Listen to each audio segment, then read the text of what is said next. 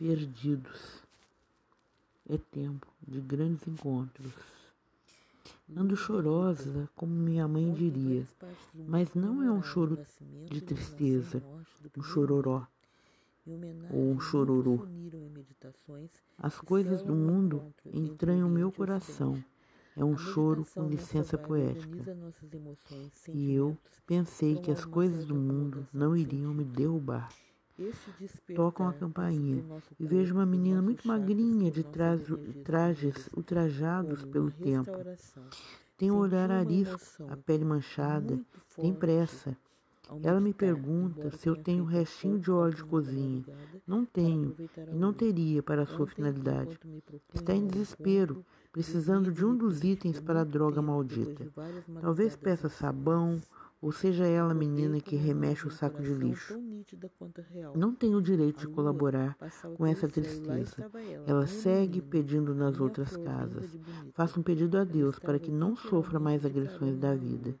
Quem será essa menina abandonada à sorte, fazendo da rua sua morada?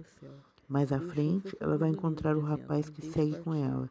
Às vezes ele desce toda a rua chutando uma latinha, entoando alto e forte um canto religioso. Existe um Deus em sua vida. Inicia-se a quaresma, um tempo de reflexões, de promessas, de sacrifícios, tempo de jejuar, tempo de trocar com o sagrado, oferecendo vencer a própria vontade. Haverá respeito e seriedade no que é prometido. Inicia-se a quaresma.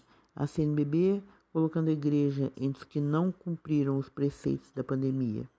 Em fala, critica as igrejas que abriram suas portas durante a crise do coronavírus, expondo a sociedade e os religiosos ao risco do contágio. Abordando todo o contexto atual, devemos conhecer o tema fraternidade e diálogo, compromisso de amor. Durante a quaresma, não cabe buscar milagres através de sacrifícios. Vale repensar o mínimo que se possa fazer com alegria no coração. Quaresma é tempo de compaixão.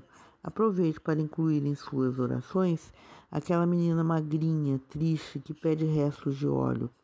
Aproveite para orar pelo rapaz que vagueia pelo meio da rua cantando. É tempo de agradecer pela vida. Fui embora, disse ao pai: Dá-me o que é meu é tempo de repartir.